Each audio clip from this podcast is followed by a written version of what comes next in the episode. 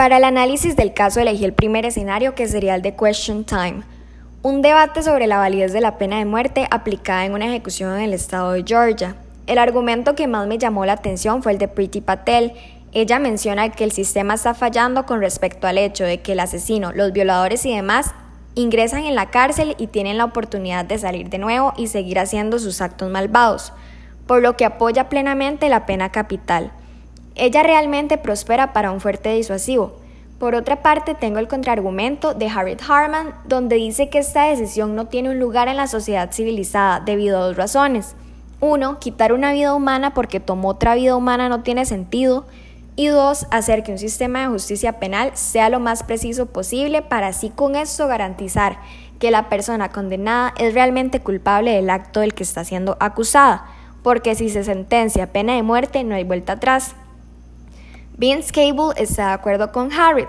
También tiene un punto en el que dice que este tipo de juicios pueden irle mal a las personas equivocadas, caso que sucedió con la ejecución de Troy Davis. Ningún inocente muerto puede regresar.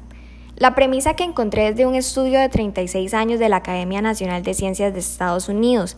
Tras analizar todos los estudios sobre el tema que se han realizado hasta la fecha, concluye que no hay ninguna evidencia de que este castigo reduzca los crímenes.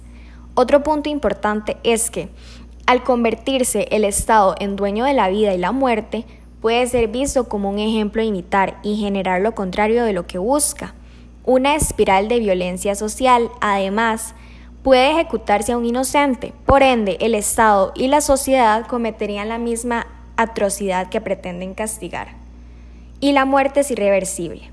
Cabe agregar otro punto importante, que la discriminación en la aplicación de la justicia y la falta de recursos para defenderse provoca que los pobres y miembros de minorías raciales tengan más probabilidades de ser condenados a muerte.